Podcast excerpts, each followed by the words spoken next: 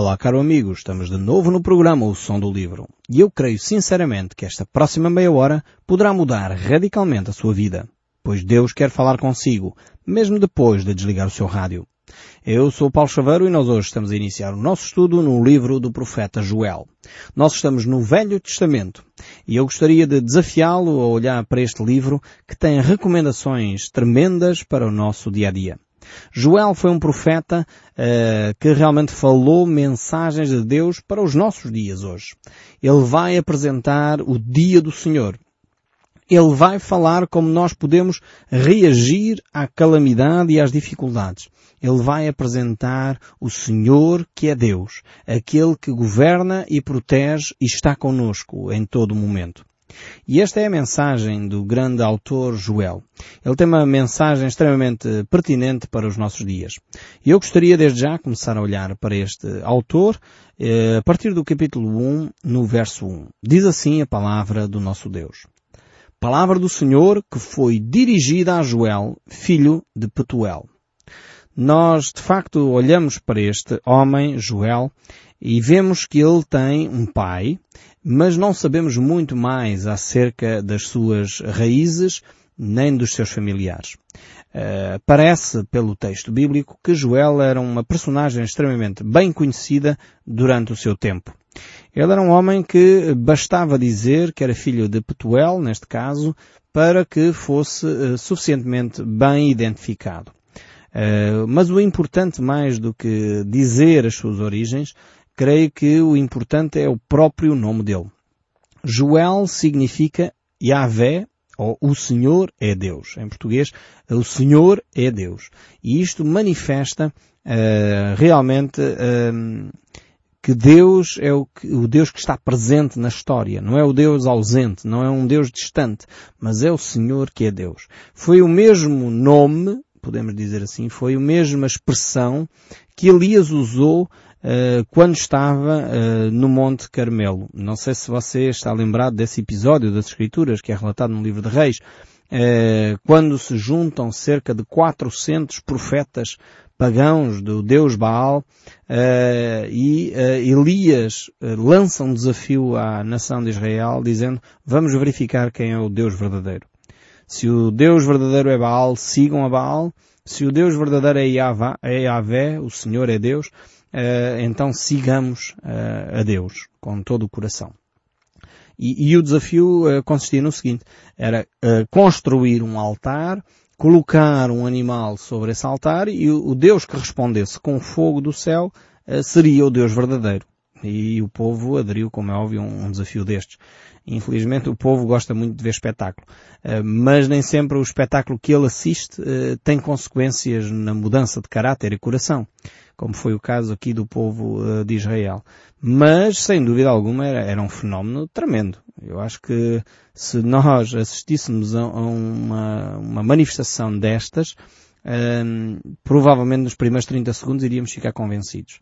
Depois, rapidamente, e é assim que infelizmente o ser humano funciona, rapidamente começávamos a, a, a conjecturar. E haveriam de certeza aparecer uns doutores a explicar que aquilo não tem nada a ver com Deus eh, aquilo foi, foi um fenómeno natural eh, que teve a ver com a conjugação atmosférica, uma baixa pressão com alta pressão e não sei o que, não sei o que mais. E lá se ia, eh, de facto, a, ação milagrosa de Deus. Infelizmente é assim que nós seres humanos somos. Oramos, quantas vezes acontece, ah, pastor Paulo Xavier, venho, eu venho para orar, peço as suas orações, porque está esta situação, está aquela situação, e pouco tempo depois a situação resolve-se, e a pessoa começa a justificar, aconteceu-me isto uma vez, acontece, a pessoa começa a justificar, ah não, mas isto aconteceu por aquilo e aquilo outro, e eu perguntei, e será que não aconteceu porque nós oramos? Ah, é verdade, pois, é verdade, nós oramos. nós, seres humanos, somos assim. Pedimos a Deus a intervenção, sabemos que não temos muitas mais alternativas, que já experimentámos as alternativas todas e não conseguimos pelas nossas capacidades, e quando Deus age, nós justificamos. Não, foi a outra situação assim, foi aconteceu e ah, realmente somos terríveis nós seres humanos. Precisamos de aprender a depender mais de Deus e a adorar Deus quando Ele faz as obras uh, que faz ao nosso redor. E então este episódio aqui Elias tinha lançado este desafio e de facto o povo aderiu com todo o entusiasmo porque queriam ver um, espetáculo pirotécnico fantástico, que era ver fogo descer do céu sobre aquele altar e aconteceu efetivamente. E foi nesse, nesse episódio que Elias invoca o, o Senhor que é Deus, Yahvé uh, que é Deus. Uh, e na realidade, uh, Joel, o nome Joel, significa exatamente isso. O Senhor que é Deus. Joel então é aqui um homem extremamente importante pela singularidade não só do seu nome, mas também por causa do facto de Deus utilizar este homem para transmitir a sua palavra. começa o texto bíblico por dizer que é a palavra do Senhor que foi dirigida a Joel.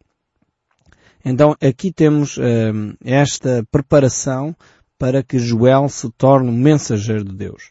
É necessário que, para que a mensagem de Deus uh, seja de facto uma mensagem eficaz, uma mensagem que chegue ao seu auditório, é necessário que o profeta, aquele que declara a palavra de Deus, seja uma pessoa também fiel, uma pessoa que transmite efetivamente a mensagem de Deus, que não deturpe a seu belo prazer, enfim, a mensagem de Deus.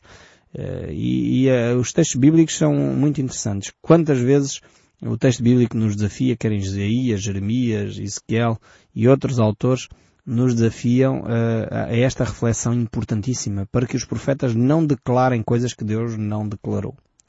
E quantas pessoas dizem que estão a falar em nome de Deus sem que Deus tivesse dado a orientação ou dado até aquela palavra.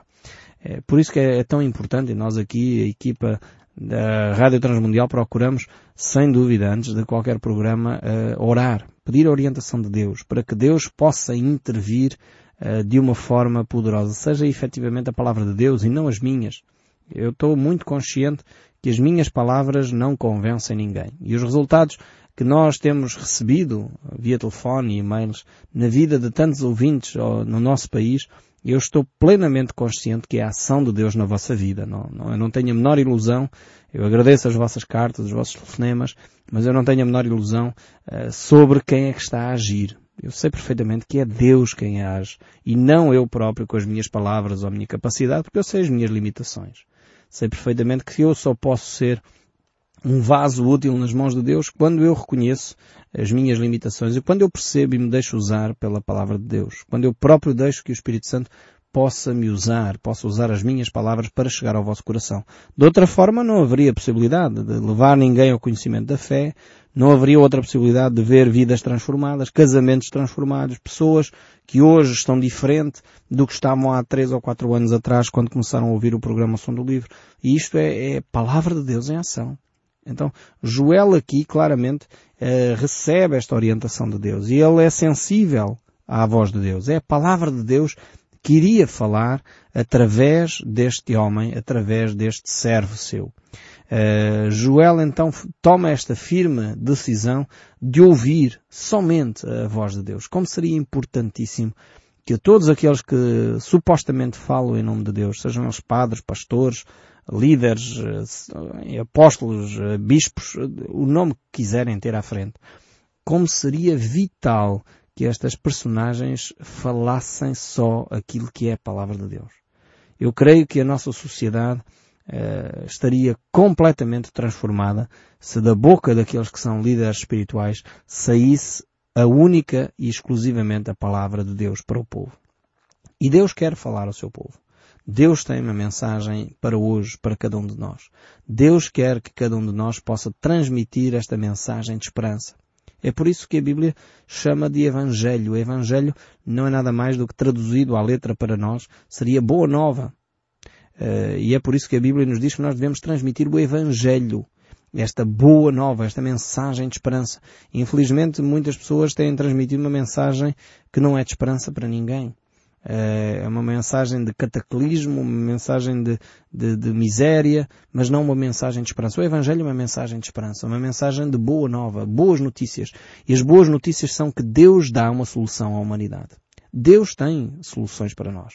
Infelizmente os, os políticos querem banir Deus da nossa sociedade. A sociedade, muita dela, quer banir Deus uh, da sua vida, mas Deus tem uma mensagem, continua a ter uma mensagem de esperança. Mesmo que nós não queiramos ouvir, mesmo que nós queiramos rejeitar essa mensagem. Uh, e é por isso que é tão vital que aqueles que falam em nome de Deus falem única e exclusivamente a mensagem de Deus. É verdade que em alguns momentos uh, Deus vai colocar o dedo na ferida. Mas isso assim como quando nós vamos a um médico e vamos imaginar que nós tínhamos uma ferida grave numa perna ou num braço e aquela ferida estava prestes uh, a inflamar de uma forma séria, a encangrenar, uh, nós não iríamos dizer, só doutor, por favor, não toque nisto. Não, uh, não poderia ser assim. o médico iria ter que tratar, provavelmente fazer uma cirurgia e iria causar dor, como é óbvio. E muitas vezes, quando nós olhamos para os livros como este, de Joel, nós vamos ver um livro que vai apontar eh, o dedo uh, às coisas, vai colocar o dedo na ferida, vai chamar as coisas pelos seus nomes uh, e vai dizer que determinadas atitudes são pecado, precisam ser corrigidas e abandonadas. De outra forma, uh, a ferida não será tratada.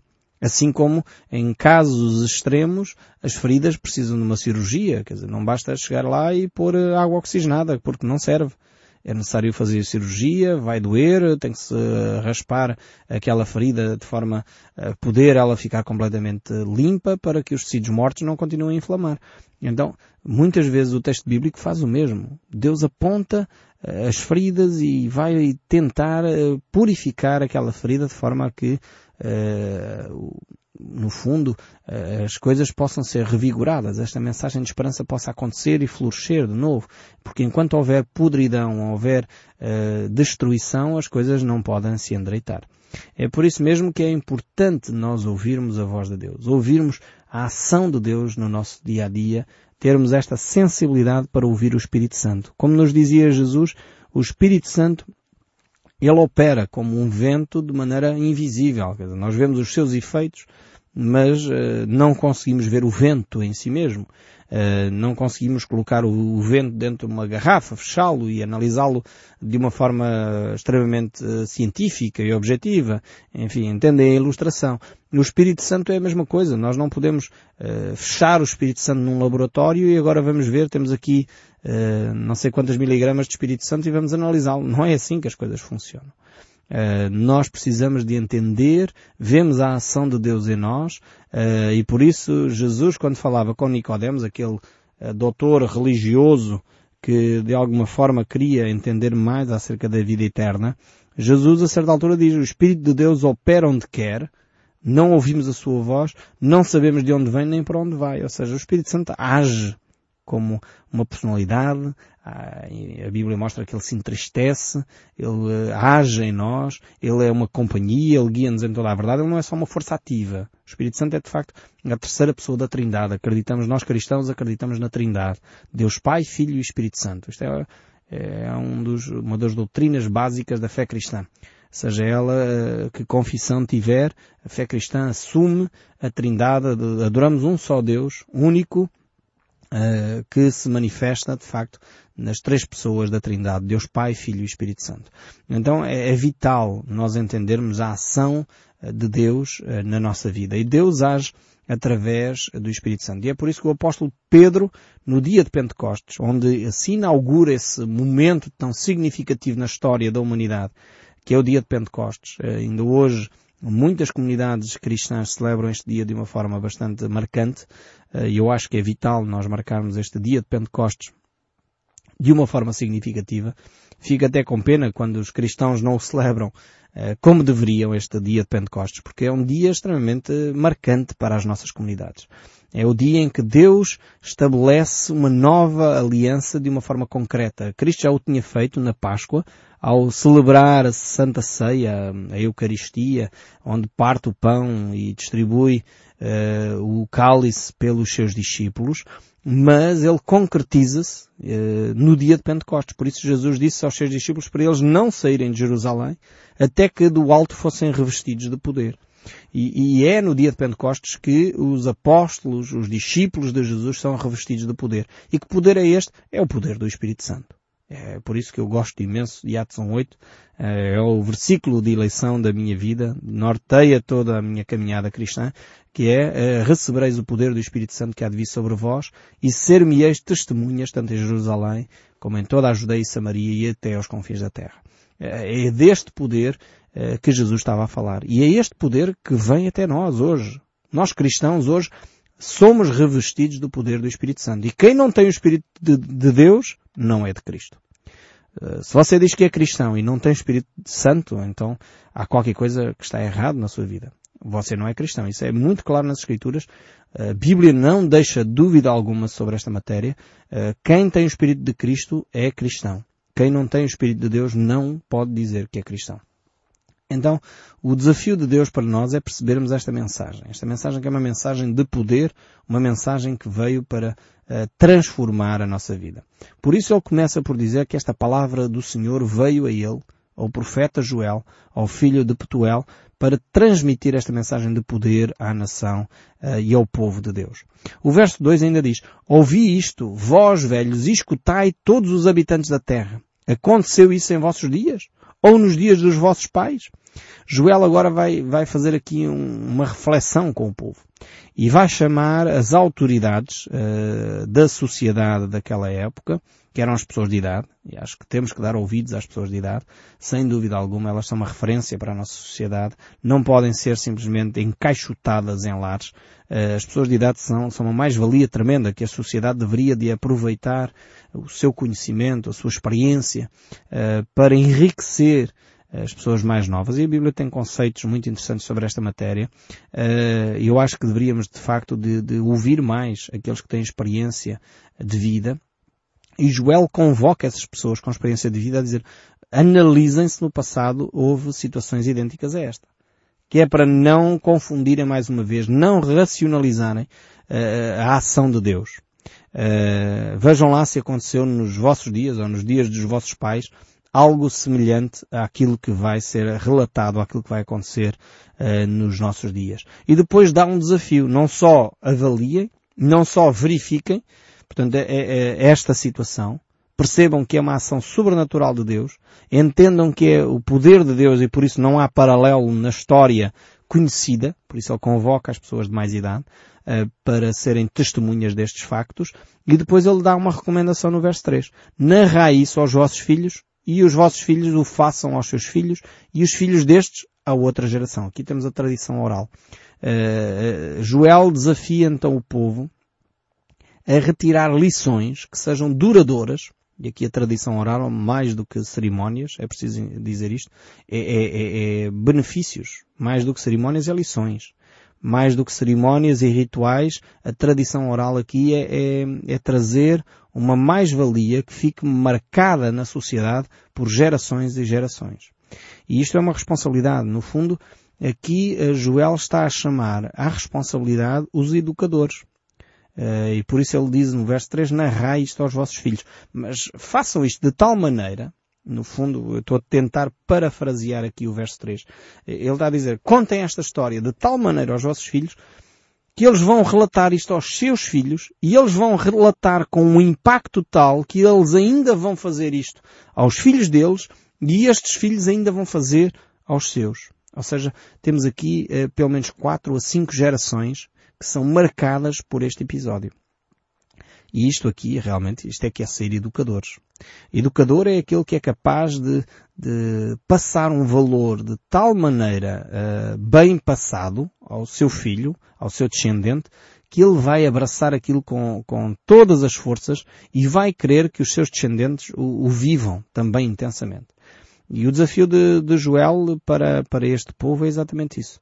É uma mensagem que tem a ver com o presente, uma mensagem que tem a ver com a análise do passado, mas é uma mensagem também que tem repercussões e impacto no futuro. E no, no fundo a mensagem de Deus é isto mesmo. Deus é o mesmo no passado, Deus é o mesmo no presente e Ele é o mesmo no futuro. E quando nós um, ehm, percebemos isto, então estamos a viver uh, uma vida intensa. Uh, muitas vezes as pessoas de idade ficam saudosistas. Ah, no nosso tempo é que era bom, no nosso mas não tiveram o empenho necessário, como vemos aqui uh, desafiado por Joel, para passar esses valores à sua geração.